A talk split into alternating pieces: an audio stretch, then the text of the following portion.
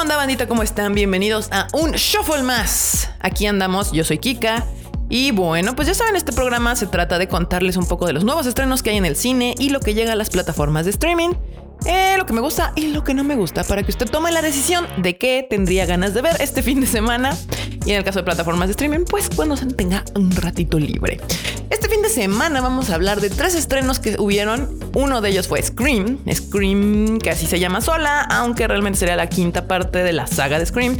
También se estrena una película de A Silent Night, que está mucho más pequeña en presupuesto, pero también estuvo bastante entretenida. Y por último, Spencer, que vendría a ser nuestro estreno de cine de arte, de las salas de arte de Cinepolis. Estuvo también bastante buena. Y al final, al final del programa, les voy a decir qué estrenos hay en streaming de esta semana, por si les llama la atención alguno de ellos para ver. Y bueno, vamos a empezar con el estreno fuerte de, esta, de este fin de semana en cines, que pues obviamente es Scream 5. Si usted es muy joven, pues no sabrá que la primera película de Scream se estrenó en 1996. Muchos de ustedes ya nacieron después del 2000, ¿cómo les explico? Eh, y pues nada, ese fue un fenómeno, fue un fenómeno. Y esta, esta película, la nueva versión me hizo reír mucho, específicamente porque ella misma se define en su guion. Scream se define como una requel una requel, sí, así tal cual. Y esto lo dice uno de los personajes dentro de la película. Y nos explica que una requel es una película que se cuelga de la original con personajes icónicos, pero presentándonos nuevos personajes. Obviamente, ya hemos visto tanto de eso actualmente. Justo esta película se burla mucho de todos estos reboots que ha habido de series, de estas requels, porque ha habido varias series que han tratado de hacer esto, que es como colgarse de las versiones originales, pero obviamente trayéndonos nuevos personajes porque pues ya son sagas de hace 20 años o más que pues ya los personajes ya no te dan para seguir haciendo la misma historia. Entonces necesitan darle una renovación, pero sin olvidarse y colgándose de lo que fue y los hizo tan populares como fueron las historias originales y las personas originales. Esta película de nuevo nos trata de Ghostface, que obvio pues es eh, icónico de la saga. Y pues Ghostface regresa a Woodsboro, a Woodsboro, Woodsboro, a perseguir a familiares y amigos de los asesinos y víctimas originales de la primer película. Ahora, pues hablando de la, franquicia de Scream, eh, pues la película, en, eh, bueno, la película original y hasta la cuarta fueron dirigidos por una de las grandes leyendas del cine terror, que es Wes Craven. Si usted es muy joven y no es fan del género, Wes es el creador de, de, uno de los únicos personajes que a mí me han causado tanto miedo como para no dormir, no dormir días literalmente. Y este es Freddy Krueger, que en español pues la película se llama Pesadilla en la calle del infierno y en inglés pues es A Nightmare on Elm Street. Sin dejar de lado obviamente pues slashers legendarios como The Last Half on the Left y The Hill Have entre otros también como Red Eye. Eh, definitivamente el, género del terror y el cine mismo no serían iguales sin la existencia de Wes Craven. Lamentablemente Wes Craven nos abandonó en el 2015, por lo que obviamente no es director de esta, la última entrega. Y los que toman la dirección son Matt, Bettinelli, Bettinelli, Matt Bettinelli y Tyler Gillette. Ellos son los nuevos que, directores de esta última entrega. Eh, se nota, sí se nota el cambio, porque pues Wes Craven tenía un estilo muy particular de filmar este género, pero también hay un respeto, se nota, se nota el homenaje. Ahora, cuando terminan de ver esta película, cuando terminé de ver esta película de, Scream, me dije a mí misma, se nota que esta película está dirigida por fans del terror, gente que ama este género. Pero si bien, y todo el mundo lo ha dicho, se burla de sí misma y de todos los clichés de los slashers y de varias películas de terror como lo hizo ya alguna vez la también adorada y odiada Kevin in the Woods. Véanla si no han tenido la oportunidad. No por... Eh, eh, no por esto le falta el respeto al género. Es una película bastante violenta y muy entretenida, como lo solía hacer Wes Craven, y yo creo que le hubiera gustado. Es una burla y un homenaje al mismo tiempo. La verdad es que por eso yo creo que me pareció muy entretenida. Y pues miren, vamos a hablar de los nuevos directores porque esto nos va a dar un poco de luz de por qué la película es como es. Matt Bettinelli y Tyler Gillette ya han trabajado juntos previamente y en varias de sus películas, a mí una de las que más me gustó, sin saber que era de ellos, salió en el 2019 que se llama Ready or Not. Esta película estuvo chistosa también porque a mucha, a mí, a mí me gustó y me di cuenta que gente que es fan del género les gustó mucho, pero si no eras fan del género, la verdad es que no les parecía nada divertida. Es una película que es muy violenta, muy sangrienta, pero también está llena de un humor muy negro. Y esto a algunas personas puede que no les parezca muy entretenido. A mí la verdad es que sí, me pareció una gran película. Y estas características también las puedes encontrar en esta nueva versión de Scream. También son, eh, por ejemplo, hay una, eh, ellos son directores de la película llamada Southbound. No la he visto y tengo ganas de verla ahora que sé que son ellos y ya me la habían recomendado varias veces. Entonces yo creo que después, yo creo que esta semana me voy a dar chance de buscarla, verla y para el próximo eh, Shuffle les contaré qué opino de esta película. Se llama Southbound.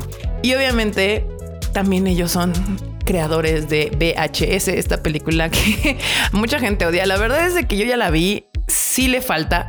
Es, eras de sus primeros trabajos. Es una película hecha con tres pesos, pero se nota el amor que le tienen al género. Es lo que a mí me encanta del cine de terror. Ya se los he dicho varias veces, que es un cine que se puede hacer con nada de presupuesto, pero con mucho ingenio y muchos de los grandes directores actuales su primer película fue un corto de terror o una película de bajo presupuesto de terror, porque el género te, te, exige ser astuto, inteligente, innovador para que sea una gran película, para espantar a la gente de la manera correcta y no usar el clásico y baratísimo scare jump que te salen, ya sabes, así, y el sonido alto. No, no, no. Las buenas películas de terror requieren de astucia para ser creadas.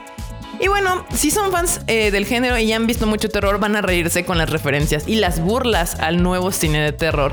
Artsy que ha estado saliendo estos nuevos años. Obviamente salen a, relucir Jordan Peele, Ari Aster, también esta película de Witch y de Babadook. Todas ellos grandes películas y es un nuevo invento, un nuevo giro al cine de terror Muchas de esas películas son de mis favoritas de los últimos años, pero es muy divertido ver cómo se contrapone este cine de terror artsy con este slasher bruto y básico, muy ochentero, noventero y principios de los 2000. Eh, también, también les digo aquí que pongan atención al principio cuando nuestro protagonista regresa a Woodsboro.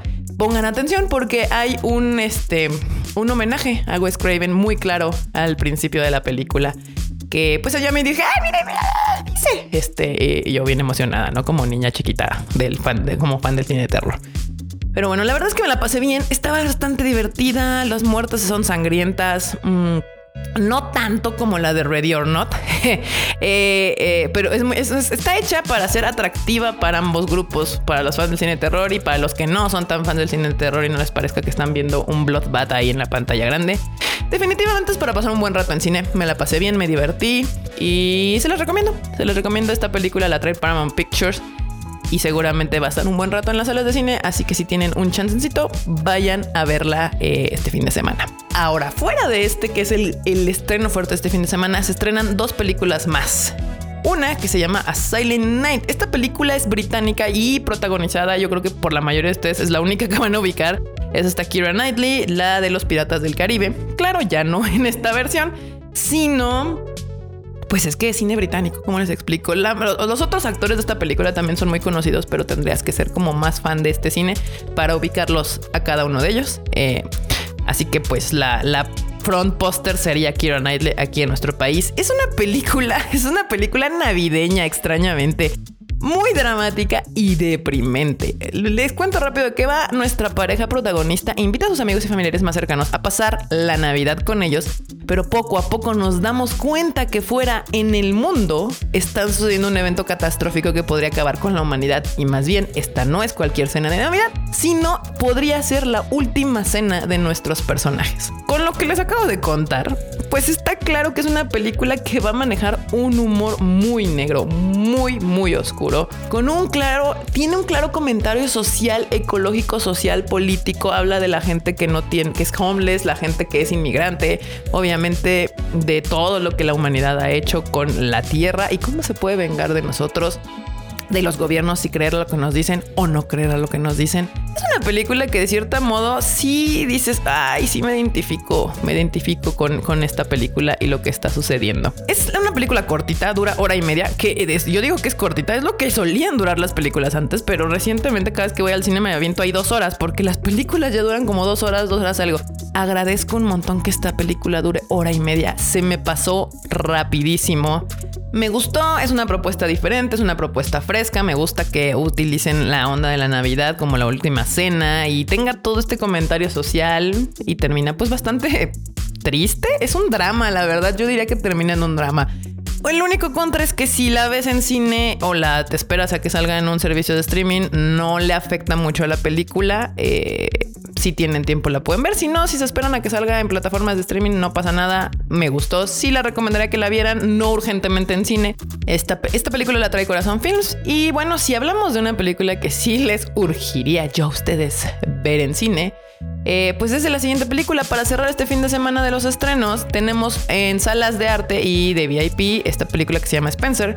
Eh, esta película ha estado dando mucho de qué hablar porque su protagonista es Kristen Stewart como la princesa Diana o la princesa Diana. Y bueno, pues no es ningún secreto que desde que salió Twilight, eh, pues tanto Kristen Stewart como Robert Pattinson han sido objetos de burlas constantes y que no saben actuar y que no saben actuar. Y bueno, pues ya sabemos de la historial de Robert Pattinson hasta apenas que va a ser Batman, ya están simpeando los vatos a ese güey. Cuando él ya había demostrado mucho, mucho tiempo antes que es un gran actor porque ha hecho muchas películas que le podríamos llamar de bajo presupuesto de cine de arte, donde muestra su gran calidad como actor, pero como la gente solamente ve Marvel, pues nunca se habían enterado.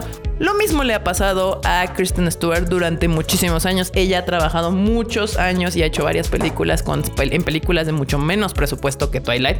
Y todo el mundo lo único que conoce de ella es Twilight y la de Charlie's Angel, la última, y ahora que hizo una navideña, ¿cómo se llama? Happy Season.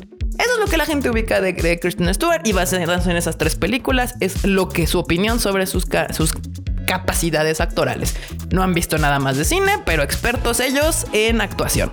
Y bueno, pues resulta que que sí sabe y bueno, pues al parecer tomó, que como siempre suele pasar con algunos actores, que para las épocas de premios siempre son tomadas en cuenta cuando hacen películas biográficas de algún personaje ultra conocido, porque obviamente hay un parámetro muy claro en donde el actor tiene que mimetizarse con esta persona, que hay videos, la gente la conoce, entonces es un gran parámetro muy claro de saber si es una persona que sabe actuar o no.